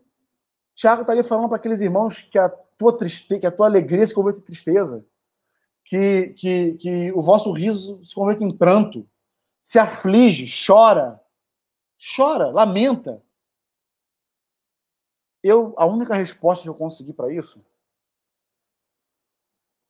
eu não estou dizendo para você que essa é a resposta certa, mas a única resposta que eu, eu, no meu contexto, eu consegui ver, é porque quando nós estamos diante do Senhor, estamos lá face a face com Ele, não tem outro caminho, amados, senão a gente se afligir, lamentar por nós, lamentar pelo povo e chorar. E a nosso riso se converter em pranto, e a nossa alegria virar tristeza. Por quê? Porque nós podemos estar alegres e contentes com aquilo que nós temos vivido, com as bênçãos que nós temos sido, que tem nos alcançado de Deus, né, com a casa em que nós temos, com o carro em que nós temos, com a vida que vivemos. Mas quando nós colocamos nossos olhos para fora, quando nós somos chamados para fora, igreja, eclésia, quando nós tiramos os olhos de nós mesmos ou do mundo que nos cerca e vivemos e olhamos para fora, vemos que há um grande campo a ser ceifado. Podemos ver como Jesus fala: os campos já estão brancos. A seara já está pronta para ser colhida, mas roga ao Senhor a seara que envie mais ceifeiros, porque na verdade a seara é grande, porém poucos são aqueles que estão disponíveis para ceifá-la. Em nome de Jesus, amado, que o Senhor te traga consciência disso. Ele segue falando: humilhai-vos na presença do Senhor, e ele vos exaltará. Então, para mim, amados, esse é o caminho do avivamento. Não existe outro caminho. Prim a primeira coisa que acontece na vida de alguém que busca algo a mais de Deus, que busca ser é, é, é, transformado pelo Senhor, é a humilhação, é o arrependimento, é se arrepender, é se humilhar. É colocar o ego de lado, é sair de, de, de si e falar: meu Deus, quanta arrogância eu tenho, quanta soberba tem em mim, quanta presunção humana. E uma vez que a gente se, se despoja dessas coisas, é como se nós estivéssemos limpando, é, esvaziando o copo que nós somos. É como se nós estivéssemos limpando esse copo, esvaziando ele. Para quê, amados?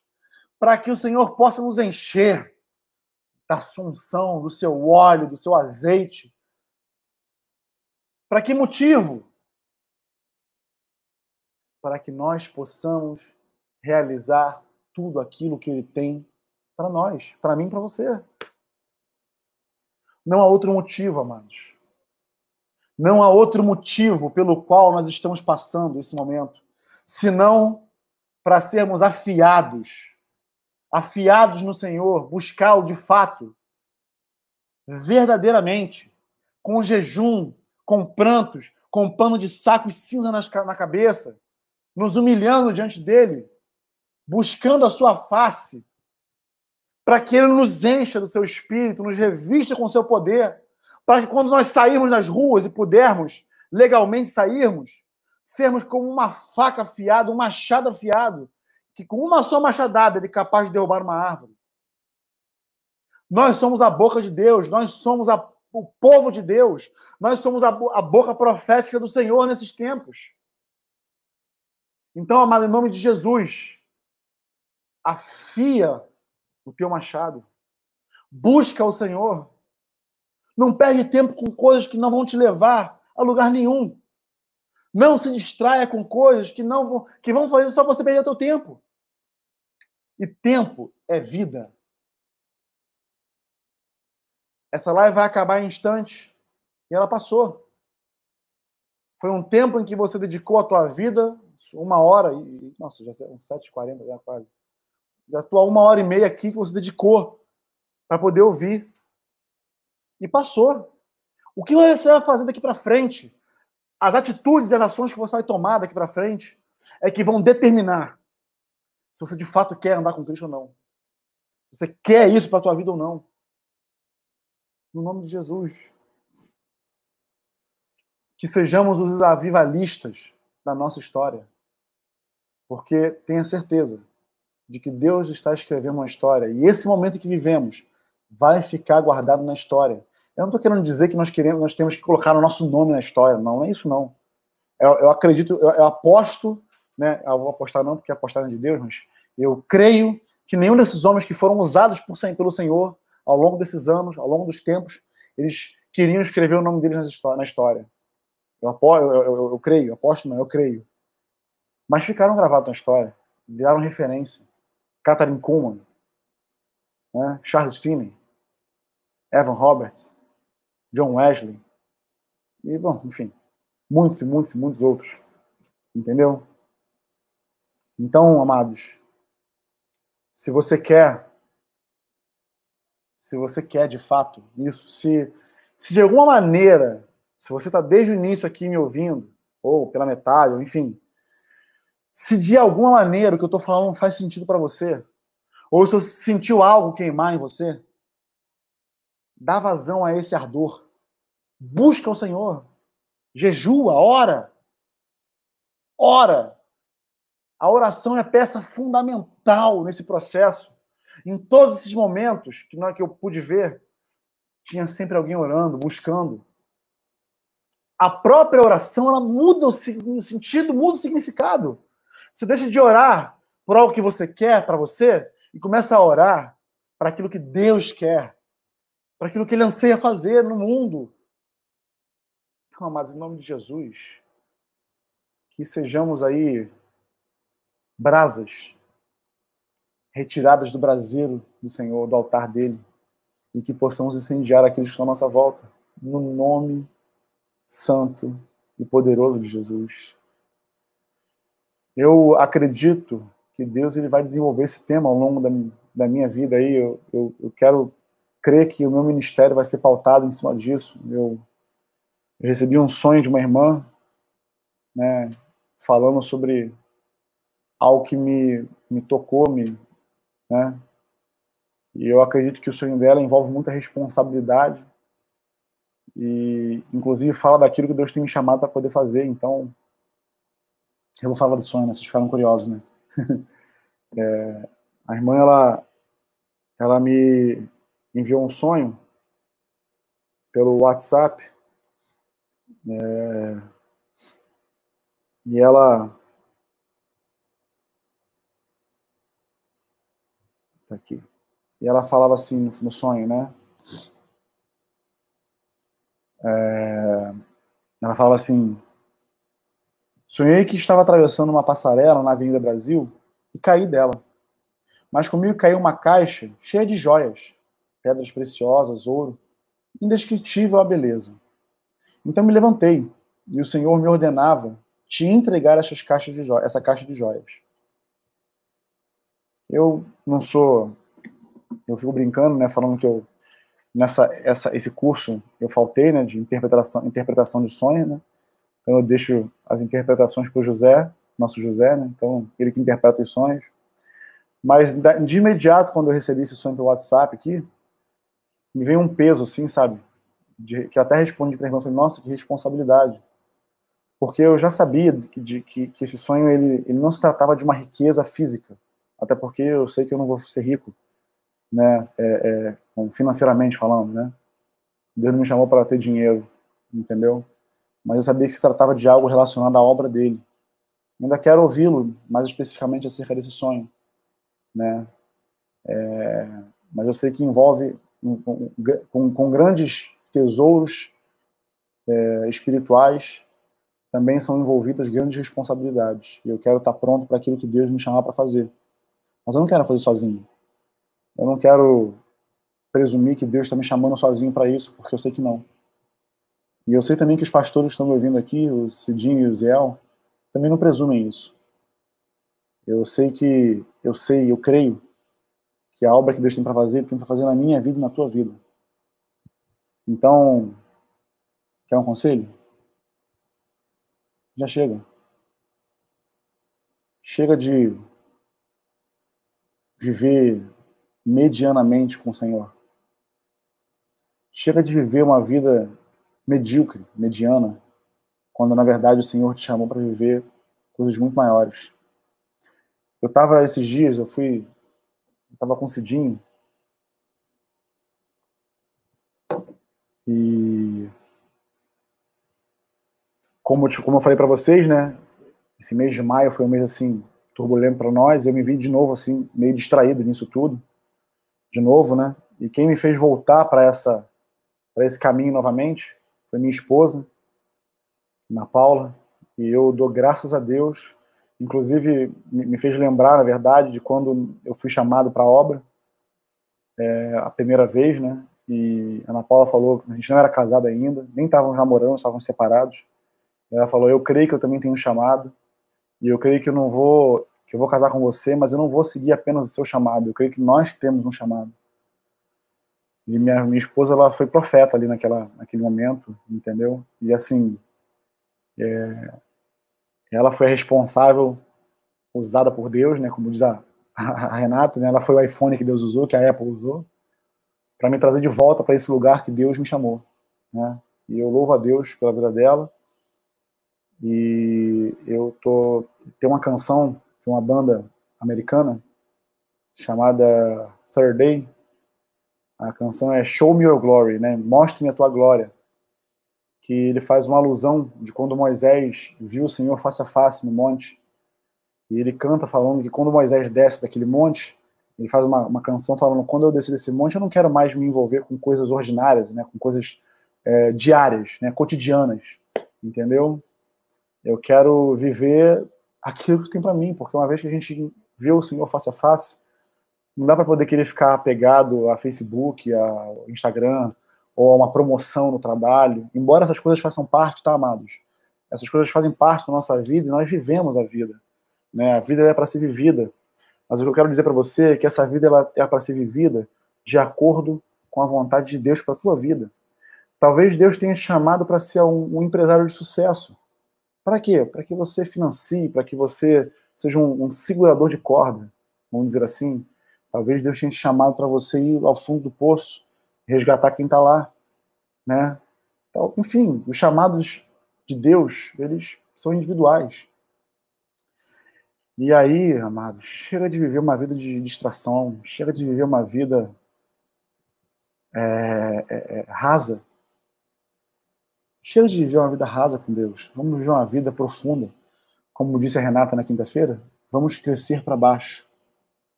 Vamos solidificar as nossas raízes com o Senhor. Ah, sejamos carvalhos de justiça, né? como diz a palavra. Por quê? Porque o carvalho é uma árvore interessante a ser estudada, porque antes dela crescer muito para o alto, ela não cresce sem antes estabelecer suas raízes profundas e ter certeza de que as suas raízes vão suportar o seu tamanho. Né? Cada um de nós sejamos esse carvalho ardente do Senhor, flamejante. E aonde quer que a gente esteja, nós possamos incendiar, incendiar é, é, é onde quer que a gente vá. No nome de Jesus. Tá? Eu creio que hoje, até avançamos, foi quase duas horas aqui. É, perdão, não era minha intenção, mas eu estou cheio disso tem muito mais, eu vou continuar estudando esse assunto e vou continuar falando dele. Né? É, eu não sou escatologista, eu não sou escatológico, então eu não vou falar sobre os tempos as épocas. Eu vou falar com você acerca daquilo que Deus quer que você faça nesse tempo e nessa época. Entende? E vou deixar esse, a, a volta dele, as dores, enfim, o que, o que tiver que ser, para acontecer na, na, hora e no momento que tiver que acontecer. Mas no que se refere a nós, no que cumpre a nós, eu vou sempre buscar em Deus uma palavra para minha vida primeiramente, porque eu não prego nada para você que não antes sirva para mim e que não antes tenha sido pregado para mim, é, para que a gente se movimente em direção àquilo que o Senhor quer de nós. Amém? Eu amo todos vocês. Eu quero muito, a minha oração nessa hora é que o Espírito Santo incomode você com essa palavra, é, faça você refletir sobre ela, que o Espírito Santo te puxe para uma comunhão mais intensa com Ele, que o Senhor te revele muito mais daquilo que Ele tem para você, do que eu falei aqui hoje, em nome de Jesus. E eu estou ansioso, né, se eu posso dizer assim, para os nossos encontros pessoais, tá? Eu quero compartilhar com vocês, eu quero poder ser essa vela acesa na vida de cada um de vocês aí, eu, meus companheiros aí, Cidinho, Ziel, no nome de Jesus. Tá, tá aí, ó. Pastorzão aí, os pastores. Nós todos amamos vocês e, e zelamos pela vida de vocês como quem há de prestar conta a Deus por elas. Mas entenda essa palavra, amados, como um tempo de convocação à guerra. Esse tempo chegou, em nome de Jesus. Amém? Tá bonito, tá todo mundo bonito aí. Fique à vontade, irmão. Em nome de Jesus. Estão me avisando aqui que eu ia voltar para a tela, eu estou me arrumando, mas quando eu olhei já estou na tela. Muito bom, Lu. Amém. Muito bom essa palavra. Eu queria só lembrar aos irmãos, aqueles que estiveram. Acho que foi a última reunião que nós fizemos, foi dia 8 de março, se eu não me engano. Isso, eu lembro que eu falei eu lembro que eu falei que nós estávamos, estávamos num momento de transição, um momento que Deus estava fazendo uma transição de unção sobre a terra.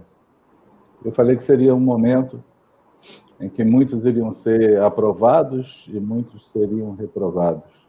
Um tempo Sim. de aprovação, mas um tempo de reprovação.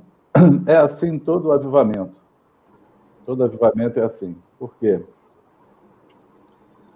Porque os avivamentos espirituais, é, a igreja avivada, por exemplo, na época de Jesus, aquele grande avivamento, eles viveram avivamento sem saber que estavam vivendo avivamento. Jesus morreu, foi crucificado, foi ressuscitado, uma perseguição foi deflagrada na igreja, muita gente foi entregue à morte, tiveram que sair perseguidos. E foi nessa hora onde muitos foram aprovados e muitos foram reprovados também, porque muitos recuaram no caminho. Sim. Então, nós vivemos um, esse tempo hoje, porque logo depois disso só começou essa pandemia. E para para pensar, amados, que essa, esse momento agora é justamente esse momento que eu estou falando. E que Deus vinha falando conosco de aprovação ou reprovação. Porque é no momento da dor, é no momento da perseguição, é no momento do medo, é no momento onde você é, se exclui do mundo, ou você se volta para o mundo, onde você se aprofunda com Deus, onde você esquece das coisas que você proferia com teus lábios sobre o Senhor. É no momento onde os teus é, os teus apoios naturais caem, onde você estava apoiada em ouvir um culto ou em participar de uma reunião em algum lugar e agora você está dentro de casa, você e Deus. É um momento onde a tua fé é provada. Esse é o dia mal que eu acho que Jesus fala, que vai chegar lá em Mateus 7, e os fundamentos da casa vão ser provados. Porque o dia mal chega, bate com ímpeto na casa. Amém. E aí a que está na areia, ela vai cair, vai, vai vir a, a, a queda. Jesus fala que grande será a sua queda. Mas a que for fundamentada na rocha, que tiver com as raízes para baixo, como a Renata falou, ela vai permanecer porque ela está fundamentada em Jesus. Esse é um momento assim. É um momento, sim, de avivamento mas é um momento também de reflexão, né? Eu, você estava falando, Luciano, eu estava lembrando aqui de Mateus 8, quando Jesus curou um, um leproso. Uhum. E o texto de Mateus 8 ele, ele, é bem rico, porque ele diz que Jesus tocou no leproso. Né? Sim. Naquela época, naquela época o, o leproso ele andava com um sino pendurado nele, porque ninguém podia chegar perto dele, porque a doença era contagiosa. A lepra era uma doença que pegava e a pessoa era já excluída da sociedade. Sim. Todos corriam do leproso, mas Jesus não, diz que o leproso olhou para Jesus e perguntou para ele: Se tu quiseres, eu posso ser curado. Jesus falou: Eu quero, e tocou nele. Né? Se antes de falar ser curado, ele já tinha tocado nele e curou ali aquele, aquela rejeição que ele já tinha do povo correndo dele. Né? Eu fiquei lembrando hoje essa, essa enfermidade, que, esse vírus que veio sobre o mundo é uma lepra, né? Porque tem pessoas com medo das outras. Isso. fé, a fé de fato vai ser provada, porque o medo ele vai, ele pode instaurar e prender alguém, como você pode ficar livre no Senhor e saber que a gente vive para Ele, né? Morto ou vivo, pertencemos ao Senhor. Essa Amém. é a verdade. Esse é o momento da grande prova. Esse é o momento da grande prova. Esse é o momento também que define se você. Esse momento também define para quem você, a quem você serve, para quem você vive. É, tem muito, muita, muitos irmãos perguntando quando é que a gente volta para as reuniões e tal. Eu sei que os irmãos que nos perguntaram sobre isso, o problema deles não é a reunião, é a saudade. Para nós podermos nos ver, nos abraçar. Essa reunião vai poder ser em qualquer lugar. Pode ser num sítio, num campo, numa praça, só em se ver e se abraçar já vai ser um grande um grande feito. Feito. Mas eu vejo também uma agonia aí fora de muita gente querendo voltar às reuniões. Eu vi pastores no meio dessa pandemia fazendo reuniões escondidas, né? Eu soube aí, o Zé, eu soube aí dos pastores que e vitimaram pessoas porque diziam: se você tem fé, você vem para cá. É, é umas coisas muito loucas no meio da fé, né? Esse é um momento de fé também que define a quem você serve. Se você serve a uma estrutura, se você serve a você mesmo, né? Se você está preocupado contigo, se você quer fazer fama no meio desse caminho, ou se você está de joelhos diante do Senhor e perguntando, Senhor, o que, que tu quer fazer sobre a terra e como eu posso ser útil? Sim. Como eu posso ser usado nesse caminho? Porque mesmo correndo no meio de uma perseguição, a gente vai anunciando no caminho o motivo que estamos sendo perseguidos e dessa forma a gente vai falando do Senhor. Eu não sei se você atentou ou não viu você falando, Luciano, sobre avivamento, uhum. mas eu creio que o maior avivamento ele vai começar lá na China, que é onde a perseguição ela se instaurou hoje. Não é possível.